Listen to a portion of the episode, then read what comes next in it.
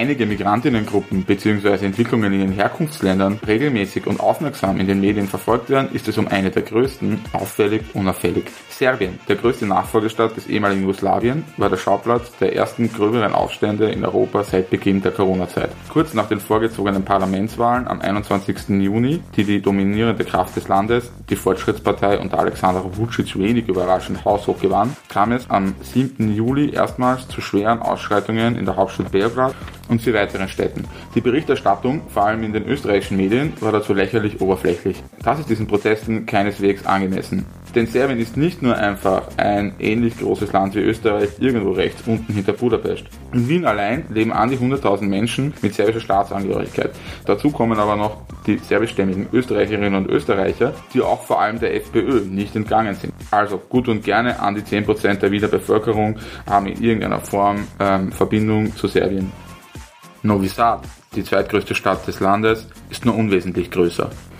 Um mehr zu erfahren, habe ich mir zwei liebe Leute eingeladen, die Aktivistin Katharina und den Journalisten Christoph. Katharina ist Sonderkindergartenpädagogin, lebt seit 17 Jahren in Wien und ist Teil der vor drei Jahren anlässlich der serbischen Präsidentschaftswahlen gegründeten Initiative Schrägstrich Gruppe Stop Dictatorship in Serbia. Christoph Baumgarten ist Betreiber des Blogs balkanstories.net. Ihr findet beide auf Facebook und den üblichen sozialen Netzwerken.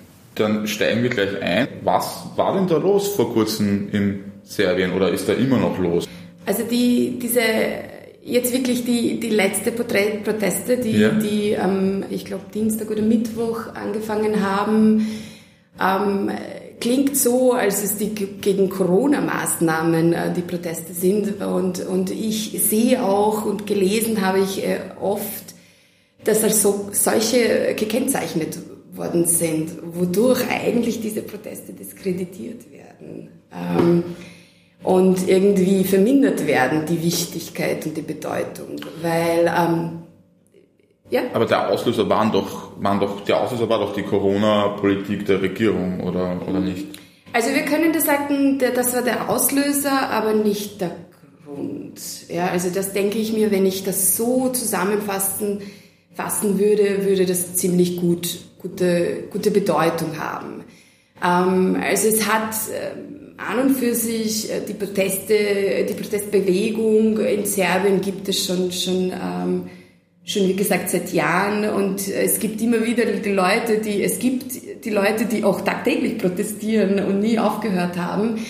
Ähm, aber dass es so wieder in so einem Ausmaß passiert ist, ist wirklich der Auslöser gewesen, wo der äh, Präsident Serbiens, Alexander Vucic, ähm, angekündigt hat, ähm, wieder diese rigide und sehr strenge Maßnahmen. Und es ist überhaupt nicht das Problem, dass er das gemacht hat, ja, sondern ähm, auch, sondern die Art und Weise, wie er das macht und wie er den, den, vor allem den Menschen Schuld gibt für den wieder eingestiegenen Anzahl und überhaupt alles, was davor passiert ist ja, die Corona-Maßnahmen, äh, die Menschen sind nicht gegen die Corona-Maßnahmen, sondern so wie das gemacht wird.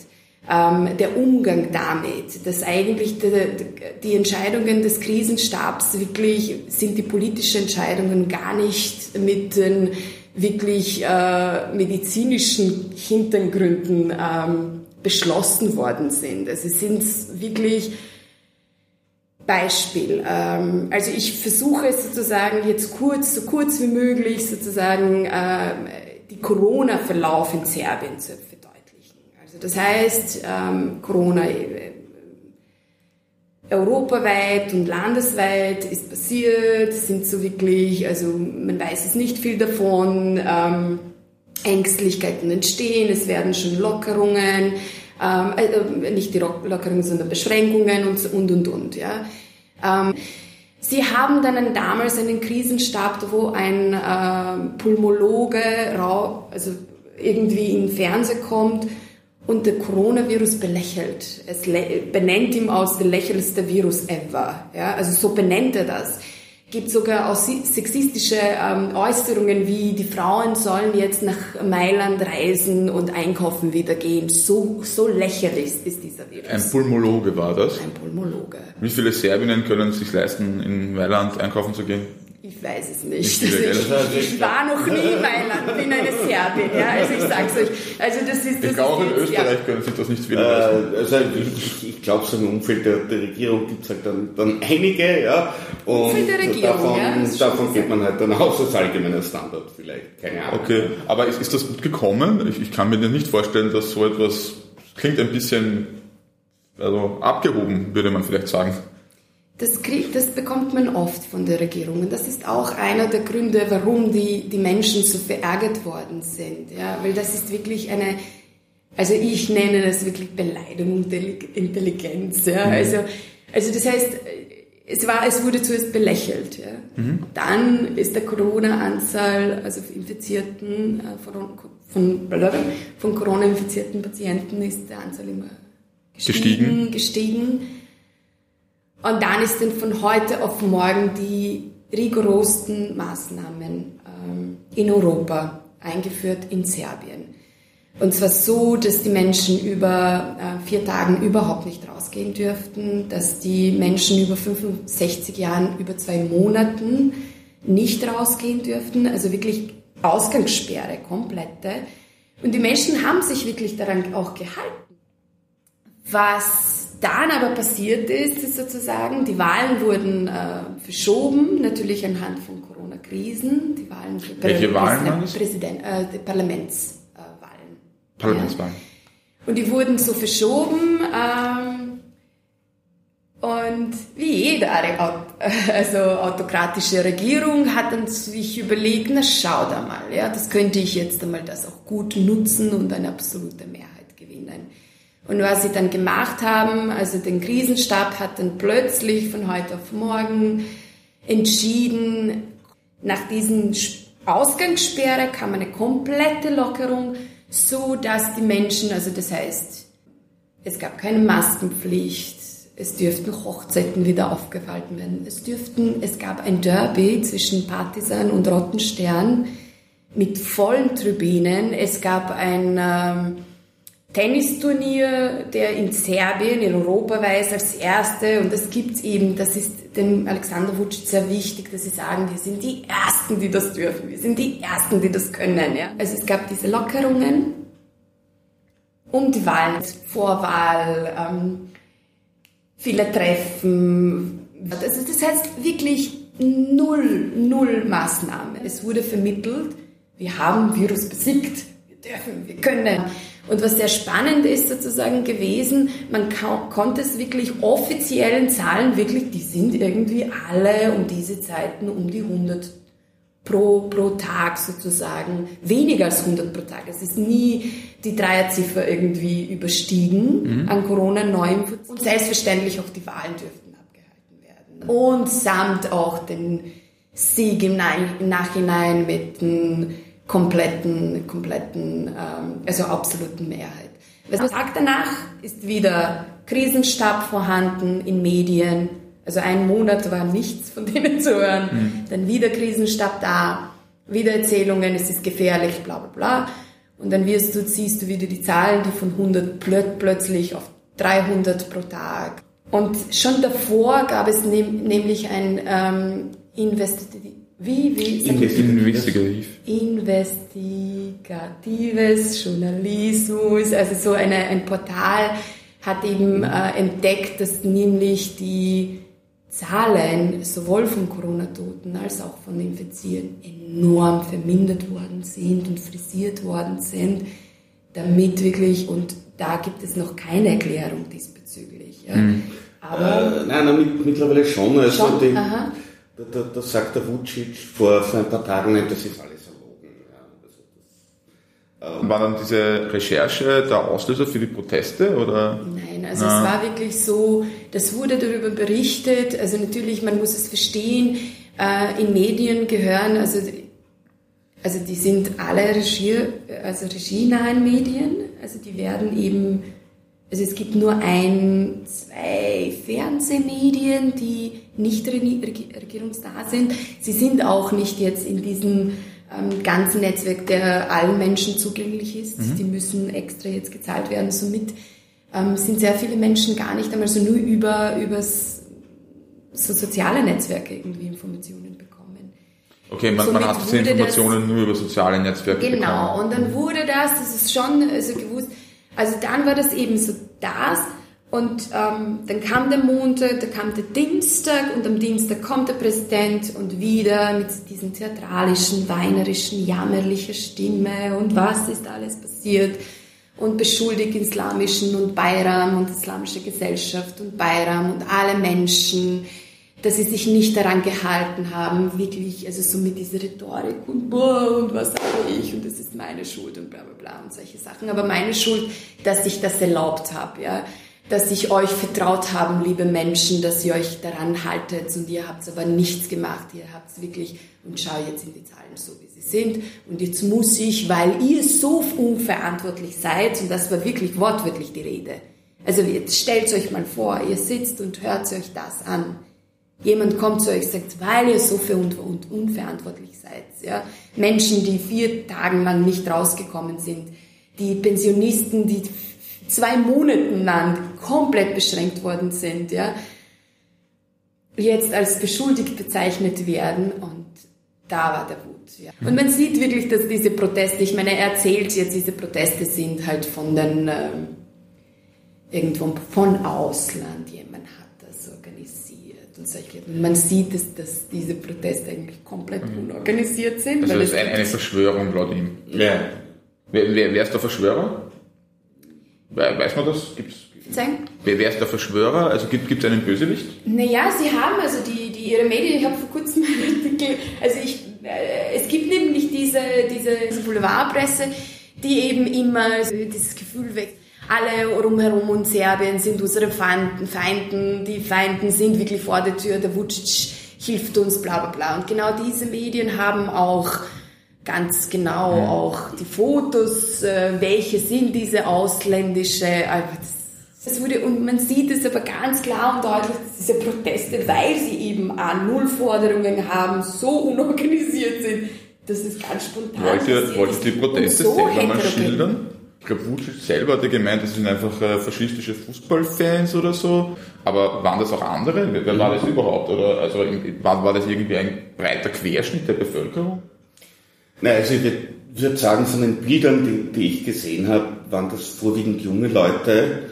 Äh, es waren schon auch diese, diese rechtsextremen Hooligans dabei, interessanterweise also von beiden großen serbischen Fußballclubs.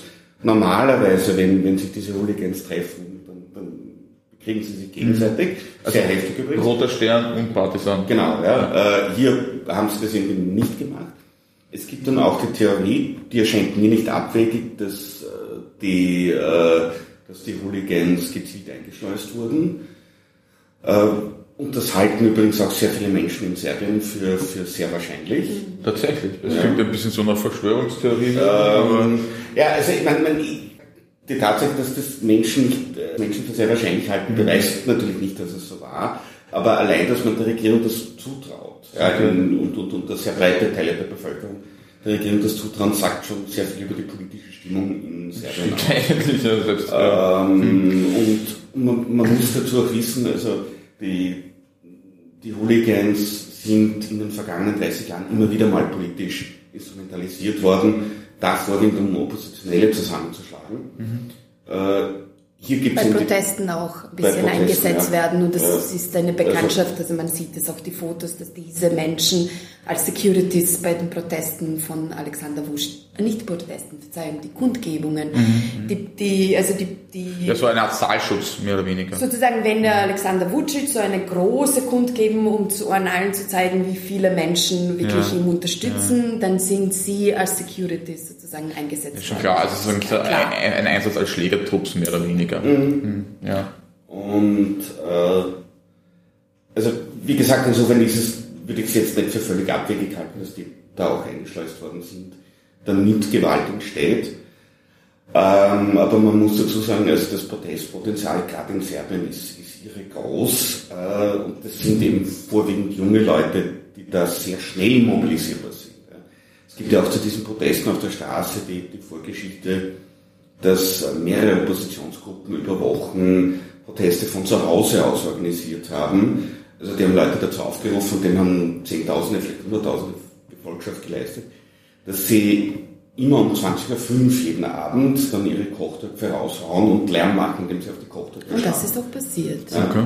Jeden Abend, also während der Corona-Sperrungen. also das ist dann... Also ich würde das eine, eine Kontinuität äh, sehen zwischen diesen Genau. Auf Protesten. jeden Fall. Na, das Genau. ist diese Unzufriedenheit, die gibt es schon sehr lange. Nur diese Proteste, die passieren, die sind nicht so gut ähm, äh, organisiert. Gibt es aber auch dieses, ähm, sobald an, an eine wirklich eine Partei sich einschließt als zu, zu den Protesten, diese Proteste verlieren dann plötzlich an der Bedeutung, an der Wichtigkeit, weil so eine große ähm, großes Misstrauen gegenüber dem System, das der Christoph gleich am Anfang äh, erwähnt hat. Das ist, das, das will man einfach keine Politiker hier. Ja. Egal wie wichtig, egal wie gleiche Forderungen sind, es ist einfach, das Missvertrauen ist da, weil alle diese Politiker schon vorher über 30 Jahren schon in der Politik Ja, sind, ja. klar. Worüber Aber ich habe es vorher, Und, und, und, und, und vielleicht auch noch äh, kurze Anmerkung. Man hat es ja auch gemerkt, äh, dann bei den äh, Protesten vor eineinhalb Jahren, wenn ich mich richtig erinnere, oder war das im Vorjahr, die, Protest, die relativ große Protestbewegung, jeder not Pet Millioner, äh, also einer von, äh, von Fünf. Millionen. 2017. Und als sich dann diese Protestbewegung, die, die ja auch relativ groß war und über Monate auch, auch gegangen ist, als die sich dann zu organisieren begonnen hat, haben sofort auch, auch intern die Streitereien angefangen. Und, und man hat dann gesehen, also in, in dem Moment, wo es wirklich eine, eine tragfähige Organisation geben soll, zerfällt das. Ja, weil, weil einfach auch viele Gruppen, die da dabei sind, dem dann schon misstrauen. Und das ist, das ist ein, ein ganz massives Problem. Das ist in Serbien noch viel größer als in den, in den Nachbarländern. Ja, dieses generelle, unglaubliche Misstrauen der Politik gegenüber. Was ich aber auch zum Teil verstehen kann. Ja. Meine, erstens, wie die Katharina gesagt hat, es sind da seit 30 Jahren mit ganz wenigen Ausnahmen die gleichen Leute irgendwie an der Macht, die halt mitunter Parteien und Positionen wechseln. Und, und natürlich, man, man muss dann auch noch sagen, dass das in der Region wirklich alle Hoffnungen der letzten 30 Jahre unerfüllt geblieben sind oder aktiv verraten wurden. Äh, Das betrifft nicht nur Ex-Jugoslawien nebenbei, man, wir sehen jetzt auch gerade in Bulgarien große Proteste. Äh, Und in Serbien ist es aus, aus verschiedenen Gründen eben dann, dann noch völlig zugespitzt. Äh, Also ich, ich, ich glaube, dass der Serbien wirklich das Land ist, wo wir die politische Stimmung in der Region am besten ablesen können. Aber, ja, aber wie ist denn das? Weil einerseits sagt ihr beide, dass die Proteste über die Covid-Maßnahmen hinausweisen. Andererseits hast du, Katharina, glaube ich, vorher gemeint, dass sie gar keine Forderungen stellen und gar keine Forderungen haben. Naja, es besteht aus mehreren, ähm, aus, also das, diese Protestbewegung ist so heterogen, also das, das ist unvorstellbar. Also das, es gibt so viele Gruppen ja, und es sind unterschiedliche, unterschiedliche Forderungen, also wirklich unterschiedlicher geht es gar nicht einmal mehr. Aber im Grunde genommen, alle haben gemeinsam, ist sozusagen Menschenrechte werden komplett übergangen. Ähm, Gesundheitssystem ähm, hat Schwierigkeiten, da muss man das anerkennen und etwas dagegen tun. Ähm, überhaupt die, die Demokratie ist, also wir sind kein demokratisches, Serbien ist kein demokratisches Land mehr. Also es sind so, äh, also im Grunde genommen geht es um, Menschen sind unzufrieden. Okay, aber, aber bis heute, 18. Juli, äh, gibt es noch nicht wirklich so eine Art Forderungskatalog, der geteilt worden wäre. Also das, diese Protestbewegung ist so heterogen, also das, das ist unvorstellbar. Also das, es gibt so viele Gruppen. Ja? Also äh, es gibt, es gibt äh, ganz normale Menschen, also du sagst vorwiegend Jüngere, ich sehe auch sehr viele ältere Menschen, die auch dabei sind, die zwar um Mitternacht, also bis 8 Uhr schon wieder zu Hause sind, aber um 6 beginnt die Sammlung und das sieht, sieht man sehr wohl, dass es auch ältere Menschen dabei sind. Also das sind nicht nur die Jüngere. Die Jüngeren bleiben dann einfach also später. Und man sieht es wirklich, ähm, wie unterschiedliche Gruppen da sind. Ja, es sind auch ähm, ähm, die es gibt so Studenten, die einfach äh, immer wieder aus den Studentenheimen rausgeworfen werden, also von heute auf morgen immer wieder. Die sind diese, diese Unzufriedenheit. Dann gibt es Menschen, die einfach, ähm, also so mit, als ein großer Teil, beziehungsweise alle gleichen, das, alle diese Gruppen haben das äh, eines gemeinsam und das sind so schwierige sozioökonomische Probleme, die Serbien hat. Und das ist das, was die Unzufriedenheit bringt, ja. Mhm. Und das ist das, was sie alle diese Gruppen verbindet. Aber zudem, also das heißt, ja, es gibt rechtsextreme äh, Gruppen, Gruppierungen in Serbien und was mir persönlich auch große Sorge macht, ist, dass sie immer vermehrt sind und immer mehr, mehr Präsenz in den Medien bekommen. Aber ist das nicht gefährlich? Weil so wie ich das richtig verstehe, gibt es da sehr viele unzufriedene Leute ja. mit äh, sehr vielen verschiedenen im Grunde sozioökonomischen Forderungen. Das ist das Einzige, das was Gemeinsamkeit genau, ist. Und die einzigen ja, aber, die mit Programm reingehen, sind die Rechtsextremen? Nein, ich würde es nicht sagen. Das ist nur so, äh, die sind gut organisiert, ja. ja. Also die haben offensichtlich Geld von irgendwo, was die Linken nicht haben. Und die Linken sind noch dazu zersplittert. Wahnsinnig zum zersplittert. Teil diskreditiert. Ja. Ähm, also ich könnte jetzt auch, auch auf Anhieb nicht alle wesentlichen linken Parteien in Serbien oder zumindest ernstzunehmend linken Parteien in Serbien aufzählen. Wie auch die Katharina schon gesagt hat, da gibt es dann einige NGOs, die, die auch versuchen, was zu bewegen. Es gibt die ein paar bewegen. Bei, ich bin der Meinung, die bewegen hm. schon. Hm. Die wirklich, die sind da unter den Menschen und helfen wirklich dort, wo, wo, wo Hilfe gebraucht wird. Also das, sie machen das eher so, auf diese Art und Weise. Ja. Die, die größte nominal linke Partei, also das ist jetzt wirklich offiziell linke Partei, ist ja eigentlich auch nicht wirklich links. Das, ist die Sozialistische Partei, das sind die alten Milosevic-Leute. Ja. Die ist seit 30 Jahren ununterbrochen in der Regierung. Ja. Also ich glaube 2000 war sie für kurze Zeit nicht und dann aber sehr wohl. Okay. Und der, der Oder die linke Partei von, alle, äh, von, von Wulin. äh, vom ja, das, äh, er ist auch ein, als Linke, bezeichnet sich als Linke, aber ist in der Regierung auch jetzt schon. Okay, also die offiziöse Linke ist, hat kein richtiges Programm, ist ein bisschen so wie in anderen Ländern Osteuropas oder Bulgarien oder Rumänien, wo man auch den Eindruck hat, dass sie einfach alles vertreten. Genau. Okay, opportunistisch. Okay. Genau, und dann, dann, dann gibt es halt noch, noch ein paar äh, äh, alte linke Parteien, die, die Kommunisten, die praktisch überhaupt keinen Einfluss haben, also wie die jetzt bei, den, bei diesen Protesten irgendwie beteiligt sind, keine Ahnung. Ich ja. habe auch nicht viel. Ähm, und, und, ein paar, und ein paar Splitterparteien. Okay. Stichwort Vucic. Wer ist das eigentlich? Der, dieser Mensch prägt seit Jahren die serbische Politik. Scheinbar ist er der proeuropäische Kandidat, aber der proeuropäische Kandidat verhält sich auffällig autokratisch. Wer ist das? Wie kann man den einschätzen? Ich habe ein bisschen Recherche betrieben. Er ist äh, nicht nur ein bisschen autokratisch, sondern dafür, dass er der proeuropäische Kandidat ist, ist er auch äußerst nationalistisch. Ähm, und der war auch früher, wenn ich mich, nicht ganz täuscht, bei ähm, so einer nationalistischen Partei. Wollt ihr vielleicht die Pfeiler von diesem System Vucic einmal schildern, sagen, was macht denn die Leute so angefressen? Ja, also das ist eine sehr, ja, ein, ein Menschen, der äh, Antikommunist ist, der sich aber mit Tito vergleicht, wenn es darum geht, wie viel gebaut wird. Ja, also nur der Tito konnte es möglicherweise mehr als ich gebaut haben. Ja. Ein Antikommunist, ein Pro-Europäer, der vor Jahren gesagt hat, ähm, also damals im, im Krieg, also so wirklich vor dem Krieg, gesagt hat, für jeden getöteten Serben töten wir 100 Muslime und dieser Mensch führt mein Land.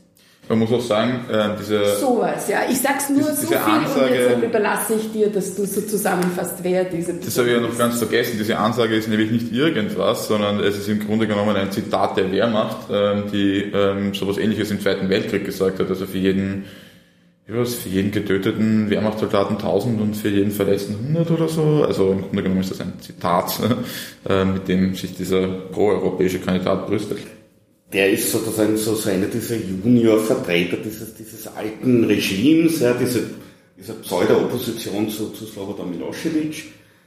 War ähm, sein Informationsminister, sage ich nur. Also, also Alexander Vucic ist auch, auch schon seit ungefähr 30 Jahren in der, in der serbischen Politik tätig. Äh, also damit, damit ist er auch kein unbeschriebenes Blatt mehr. Ähm, dann gab es vor, ich glaube, Jahren oder zehn Jahren war das diesen, diesen quasi Sturz der, der damals regierenden Demokratischen Partei, die irgendwie so liberal links und ein bisschen korrupt war.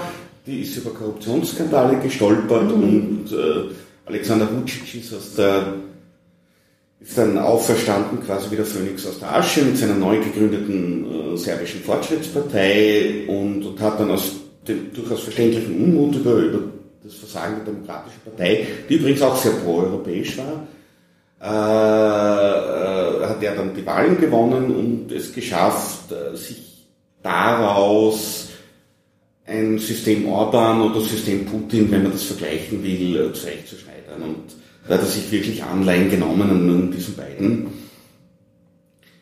Äh, und seitdem zeigt er keine Anzeichen, dass er die Macht abgeben will, sondern ganz im Gegenteil hat er diesen Machtapparat unglaublich noch, noch vertieft. Ähm, Sehr gut ausgebaut. Ja. Das ist so ein gut. Also wenn man sich überlegt, die Fortschritt, äh, äh diese äh, Fortschrittspartei, also vom, von Alexander Vucic, hat 700.000 Mitglieder. Bei 7 Millionen Einwohnern. Und vor allem, da, da darf man jetzt auch nicht vergessen, äh, die 7 Millionen Einwohner Serbiens, das ist offiziell. Inoffiziell ist es sicher viel weniger, weil mhm. es ja massive Emigration gibt, die nicht so dokumentiert ist. Mhm. Und die 700.000, das sind natürlich auch Frauen, äh, da, da, sind natürlich auch Kinder dabei. Ja? Mhm. Äh, also, also, effektiv ist das, weiß ich nicht, sind das 15 Prozent der, der erwachsenen Bevölkerung in Serbien. Okay. Ja? Völlig irre. Und es ist aber, ich möchte sehr wohl was dazu sagen, ähm, es sind nicht alle wirklich, die fest daran glauben. Nein, nein. Sondern die Mehrheit davon ja. ist wirklich, weil es davon abhängt, wirklich einen Job bekommen.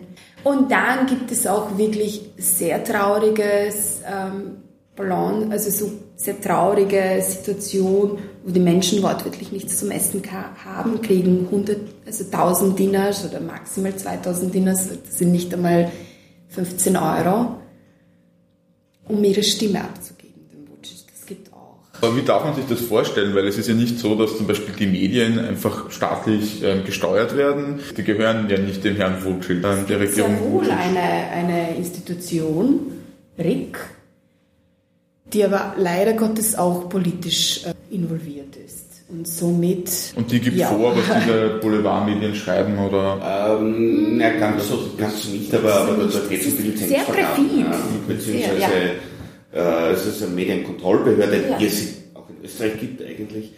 Ähm, und die agieren halt auch sehr autoritär, indem sie durchaus damit drohen, dass mhm äh, Lizenzen entzogen werden mhm. oder, oder dann wird unliebsamen Medien vorgeworfen, sie hätten über Jahre, Jahre Steuern hinterzogen mhm. und so. Äh, also schon ein bisschen Orbanesk.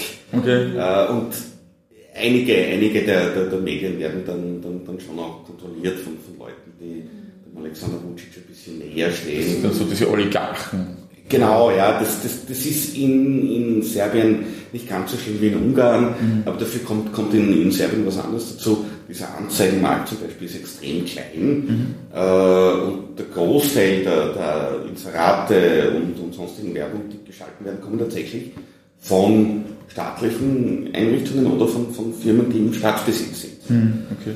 Das heißt, wenn du dich da nicht äh, nett verhältst, dann kriegst du halt von denen... Gehst du halt was Genau. Okay. Äh, und das ist natürlich schon, schon ein extrem wirksames Druck. Also dieser Vucic, ähm, er ähm, war irgendwann mal Ultranationalist, er war Pro-Europäer, ähm, jetzt ist es gerade weniger. Ähm, hat er überhaupt ein, hat er ein politisches Projekt oder ist das mehr also ist das mehr so, wie soll man sagen, auf den eigenen Vorteil hin bedacht und für den eigenen Vorteil motiviert? Also ist er einfach ein völliger politischer Opportunist oder glaubt er noch an irgendwas?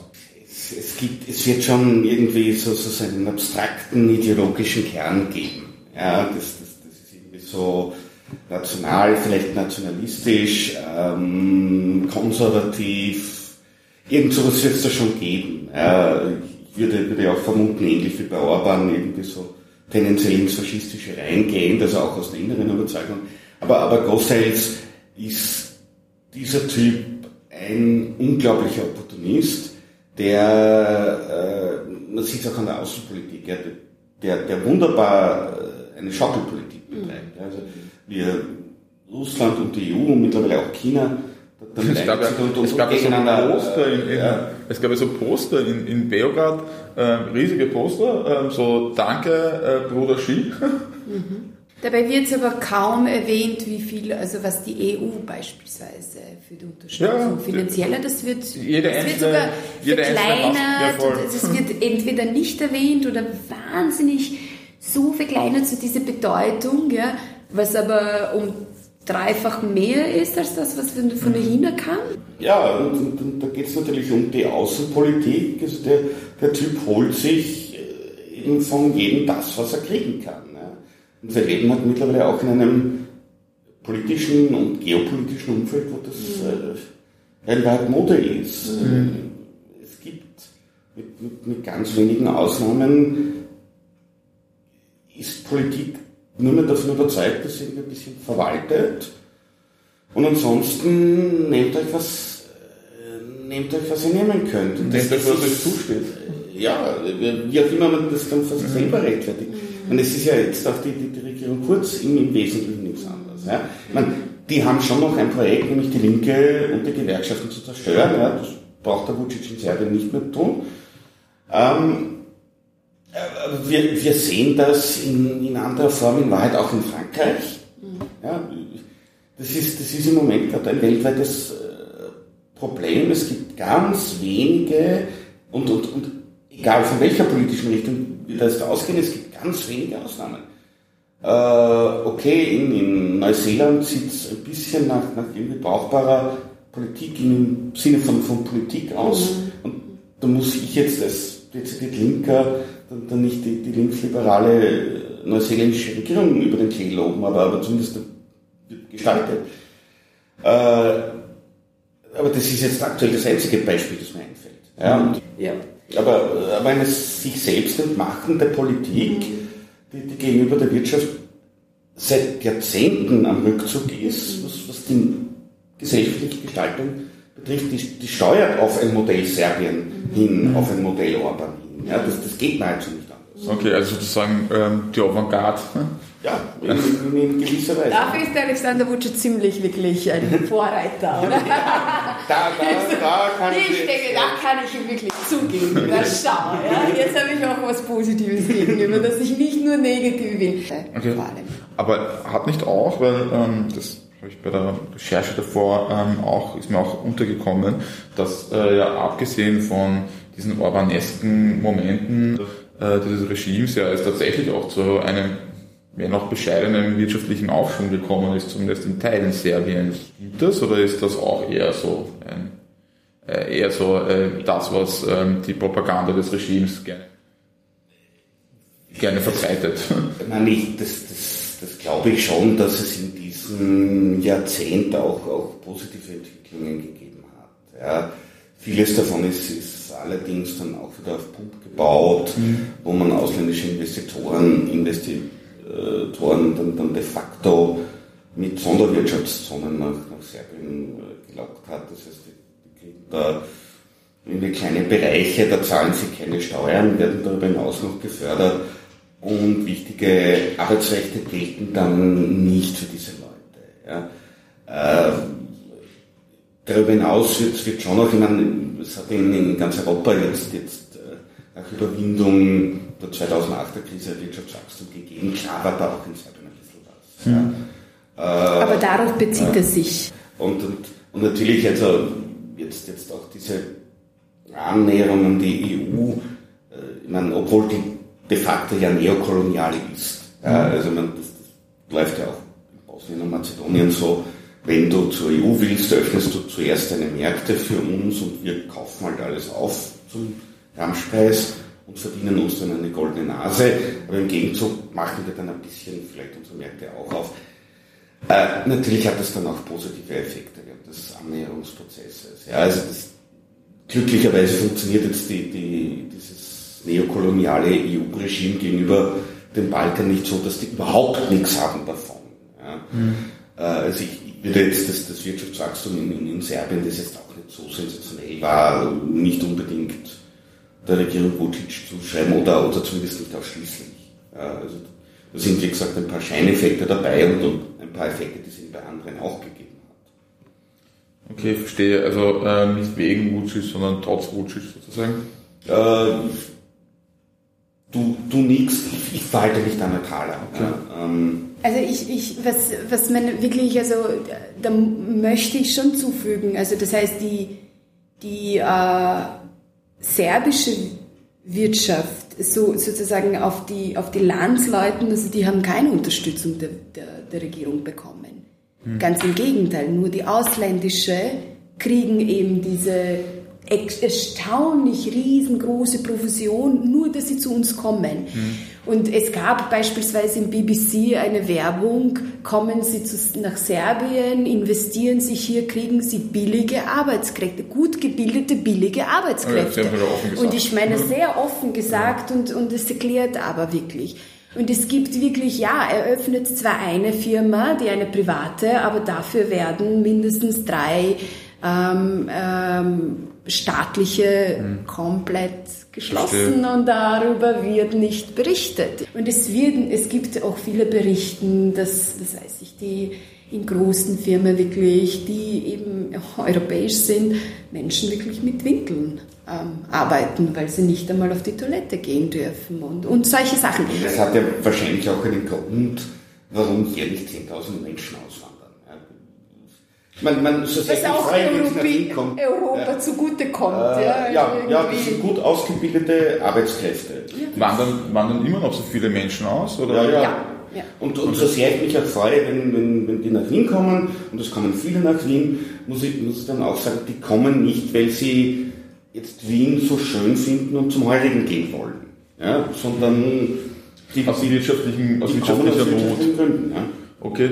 Und sind, das immer noch so viele? Weil ich habe ich hab, äh, irgendwo gelesen, äh, tatsächlich, und ich konnte es eigentlich kaum glauben, dass es eigentlich in den letzten Jahren mehr waren als während dem Krieg. Das äh, ja. erschien mir glaubwürdig. Aus Serbien ja, aus, aus Bosnien nicht. Ist, ist natürlich ein bisschen anders. Ja, es ging um Serbien. Ja. Ja. Aber auch aus Bosnien sind, sind ihre. Also in beiden Fällen kannst du davon ausgehen, dass das ein halbes Prozent bis ein Prozent der Bevölkerung jährlich auswandert. Und das ist ein okay, wow. unglaublicher Aderlass. Nicht ja. alles davon wird übrigens äh, dokumentiert, mhm. weil viele Leute, damit sie zum Beispiel irgendwie ein Erbe behalten können oder so unten angemeldet ja, bleiben, ja, bleiben gemeldet. Ähm, man, und man hat es jetzt auch gesehen, also als in Europa die, die Covid-Maßnahmen angefangen haben, sind auf einem Schlag 50.000 Leute, vor allem aus Österreich und, und Serbien und ein paar anderen EU-Ländern äh, zurück nach Serbien gekommen, manche sagen sogar 60.000.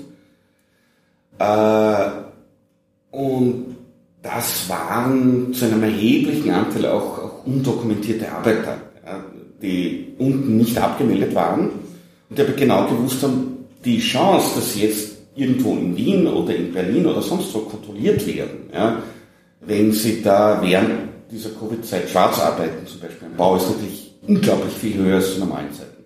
Also so schnell wie möglich noch ein, ja, da kann mir nichts mehr passieren. Ist übrigens auch ein Grund, warum, warum in, in Serbien überhaupt dann, dann Corona zu einem Problem geworden ist. Ja, diese Leute, die auf den Baustellen in den Cafés Europas schon ausgebeutet worden sind, mhm. ja, haben sich dort auch angesteckt und die Krankheit dann zum Teil nach unten gebracht. Was dem Vucic sehr äh, äh, zugute gekommen ist, weil dann hat er gesagt, also man, man weiß es jetzt schon, dass immer bei den Wahlen äh, der Vucic in Diaspora eigentlich nie die Wahlen sozusagen in Diaspora gewonnen hat. Bis auf die letzten, wo wir, wo die meisten Menschen boykottiert haben. Das wollte ich nämlich gerade fragen, wie die Migrantinnen äh, und Migranten aus äh, Serbien eigentlich zu den Protesten und zu Vucic stehen, weil ähm, es ist ja so, dass, genau, die letzten Wahlen hast du jetzt äh, erwähnt, dass er die gewonnen hat. Er hat ja da gibt es eine Ansprache von ihm, wo er sagt, von Sochi bis Chicago oder so. Ähm, und sich denkt so. Und das konnte er bis jetzt nie sagen. Bizarr. Weil man sieht, dass es bei, bei der letzten Wahl hat, was weiß ich, also, ähm, also äh, 60 Prozent waren damals hier für Sascha Jankovic. Dabei ist es, man muss es verstehen, also es ist überhaupt nicht einfach hier. Äh, wählen zu können. Ja, also da brauchst du so viel Dokumenten und Anmelden. Zuerst einmal online auf die Internetportalseite serbische und dann hier und dann alle Dokumente sammeln und dann privat, also persönlich hingehen. Und dabei kann man hier beispielsweise nur in Wien. Was diesmal passiert ist, dieses Jahr, wo, wo eben äh, die meisten boykottiert haben, sind aber mobilisiert die Menschen, die hier, die Organisationen, die eben von der Regierung wieder unterstützt werden. Und da sind die mhm. meisten serbischen Organisationen, hier Vereine, werden von der Regierung unterstützt, also finanziert. Und die sind die großen Unterstützer Serbiens, egal welche Regierung es ist. Ist das der Boris Tadic oder ist das der Alexander Vucic oder ist das der, der Dragan Nikolic? Wurscht, ja. Also wir sind immer bei der Regierung, weil von denen bekommen wir Geld. Okay, ja. Aber unterscheiden, uns, unterscheiden sich die Mehrheitsverhältnisse in der Diaspora und in Serbien oder ist das, ist das ähnlich? Unsere, unsere, unsere Gruppe hat hier von den meisten Serben ähm, eher, eher negatives Bild. Ja? Also es, wir werden sehr oft beschimpft sozusagen, warum redet ihr so schlecht von Serbien, wo eh alle anderen von Serbien schlecht reden. Das ist die Rhetorik von Alexander Vucic. Äh, Vereine in Wien, die serbische Vereine in Wiens, die von der Regierung Serbien äh, finanziert werden. Und das ist dieses mhm. Apparat, der genau der SNS gleicht in Serbien, mhm. also der Fortschrittspartei mhm. Serbiens. Also dieses und, und auch ähm, also ich habe einmal, äh, ich möchte jetzt nicht die Namen, also jedes Mal, wenn wir eine Kundgebung machen, kommen sie zu uns. Kommen sie, um zu sehen, zu fotografieren, um zu berichten, kriegen Kohle dafür. Die verstehen es nicht, hey, ich tue das, weil mir mein Land wichtig ist, weil meine Landsleute mir wichtig ist, weil meine Familie dort lebt, weil mein Bruder dort lebt und und will als selbstständiger, gescheiter Mensch auch arbeiten wollen. Das ist so. Du hast ja? Korruption gerade erwähnt. Mhm. Ähm, das scheint ja auch international ein bisschen verbindend zu wirken. Vielleicht können sich manche Zuhörerinnen und Zuhörer noch erinnern an Ibiza. Hauptdarsteller dieses berühmten Videos äh, haben nämlich auch gute Verbindungen, wenn schon nicht unbedingt nach Serbien selber, so zumindest in die Republika Srpska, zu äh, Milorad Aber Dodik. nur vor Wahlen, bitte. Also das muss man schon sehen. Ja. Ich finde das sehr, ähm, sehr spannend. Vielleicht ja. kannst du noch, wer, vielleicht kannst du noch wer erinnern, ich meine, äh, HC-Strache, Bester-Strache, rennt ja auch hin und wieder mit seiner serbischen Gebetskette herum. Ich hatte selber gekauft im, im ähm, Kloster, also im, im Svetisava. Ich glaube nicht, dass er das selber gekauft hat. Ich glaube, das ist die Spesenrechnung, ehrlich gesagt.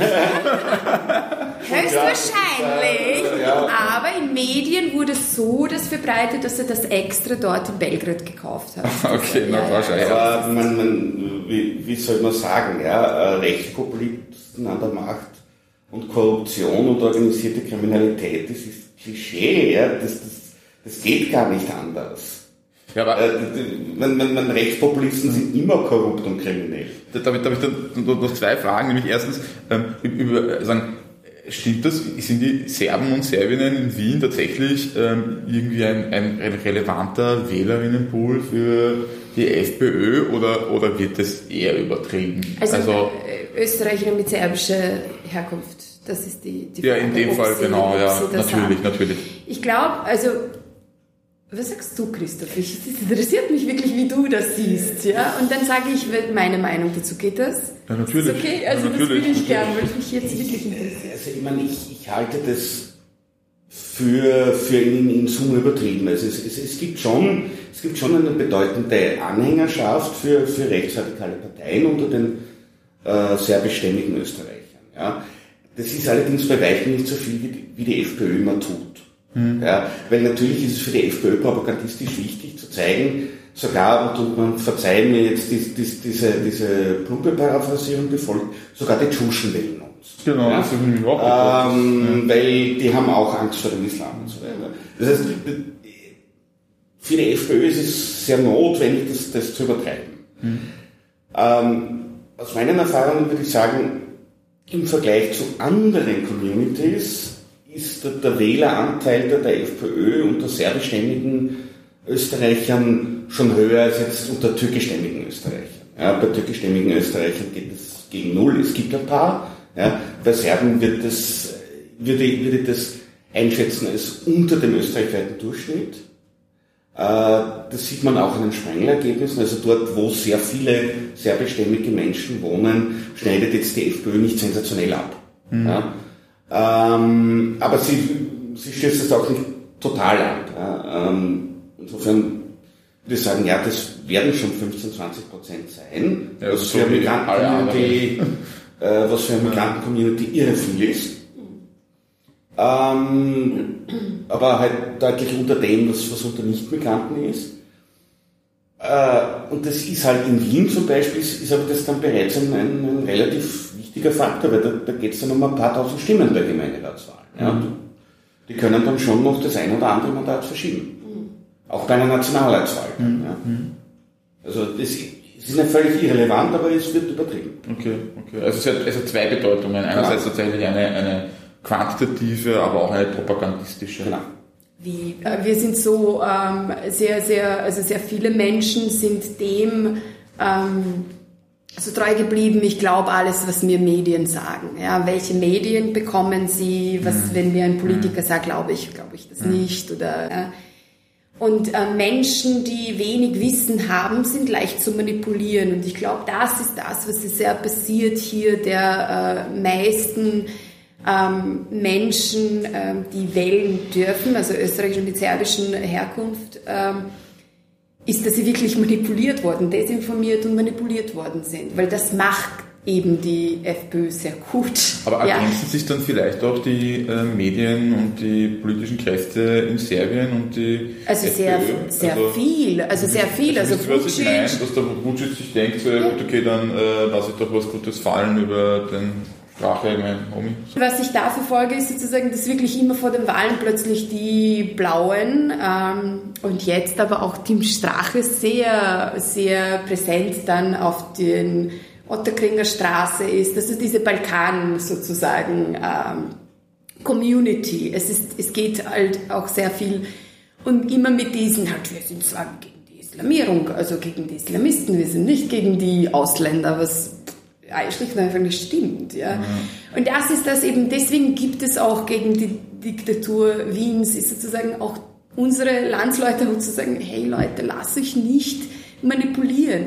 Was aber wieder passiert ist, letztes Wochenende gab es eine Demo, auch also angeführt also in Wien, mhm. angeführt als Polizeigewalt äh, in Serbien, sozusagen Serbiens also gegen Medien. Polizeigewalt in, in Serbien. Serbien, genau, Verzeihung also Serbien Life Matter, also, ähm, wurde ein, also so aufgehalten. Ähm, am Anfang haben wir gedacht, wow, da gibt's jetzt noch eine Bewegung, neue Kraft. Ich, ich, ich selber, also denke ich mir, es wäre super, wenn ein paar Studenten dazu kommen würden, ein bisschen neue Energie und neue, neue Denkweisen auch bei uns einmal bringen würde. Ich war, ich war froh.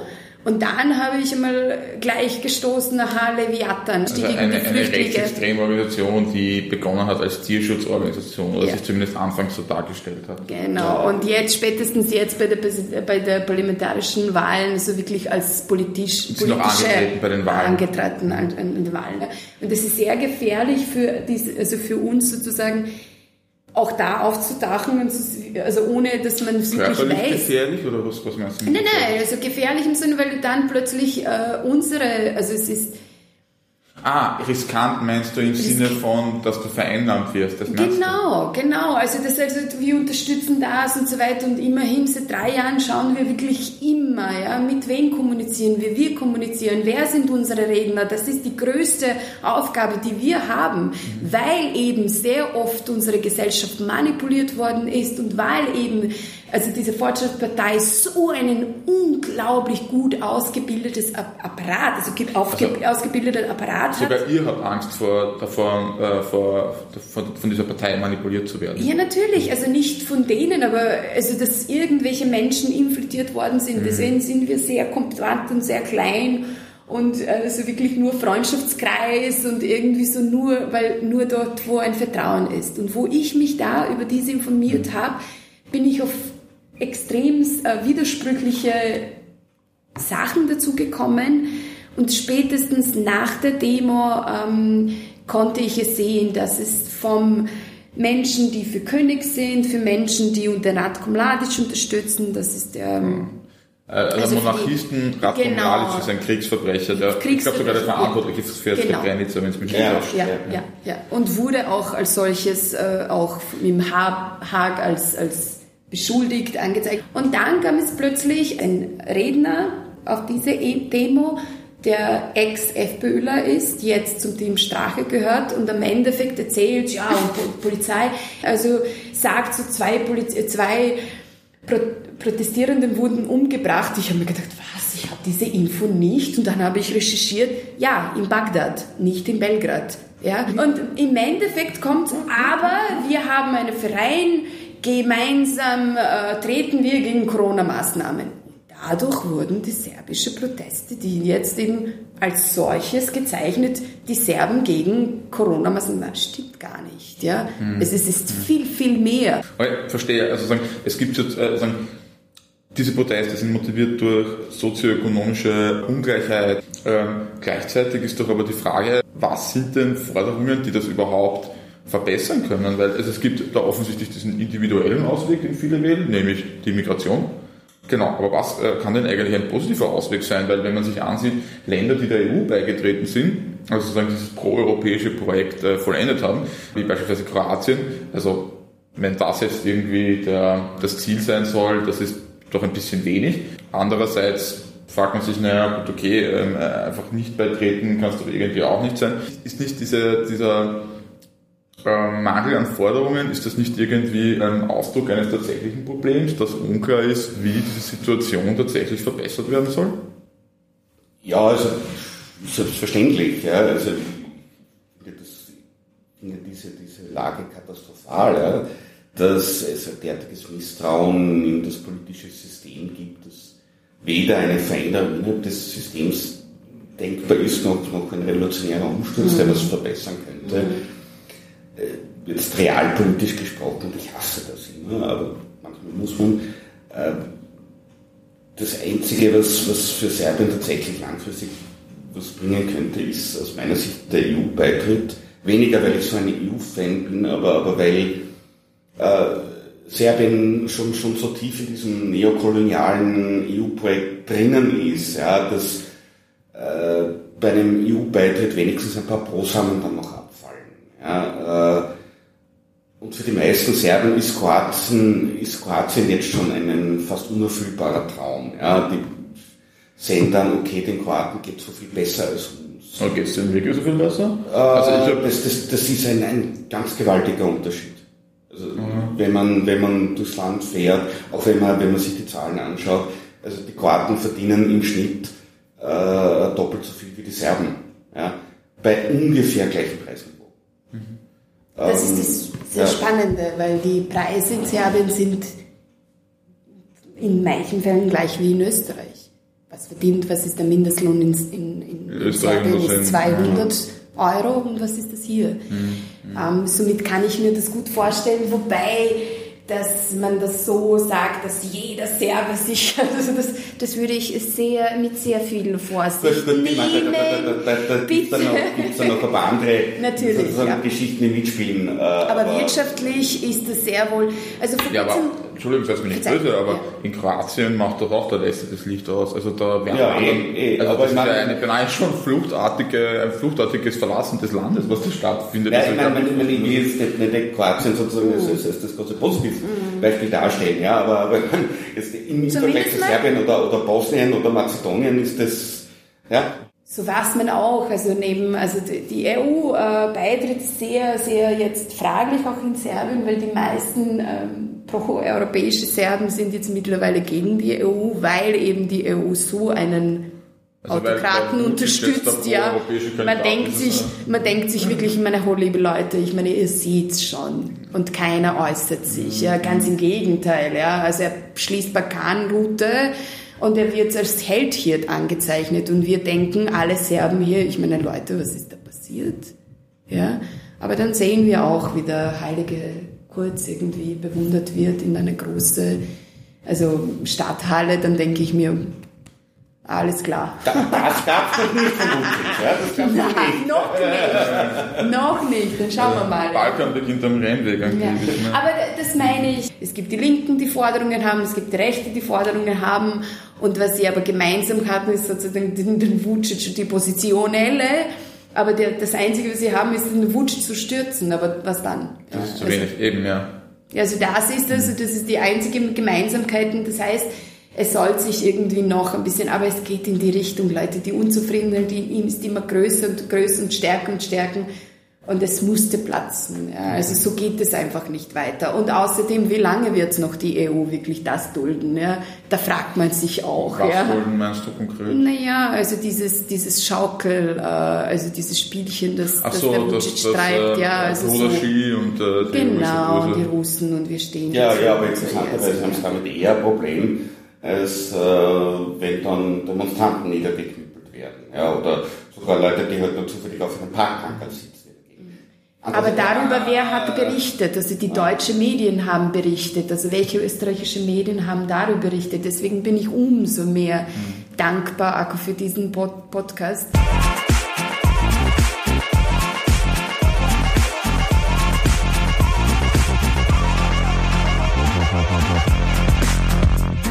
Das war die dritte Episode des Standpunkt Podcasts. Wenn äh, euch der Podcast gefällt, dann abonniert ihn doch. Schreibt uns einen netten Review, das macht uns sichtbarer für andere. Ja, einen herzlichen Dank an Christoph von balkanstories.at und an Katharina von Stop Dictatorship in Serbia. Ihr findet äh, unter den Namen, wenn ihr die googelt, findet ihr die beiden eh recht einfach online. Ansonsten gibt es Links in den Shownotes. Alles Liebe!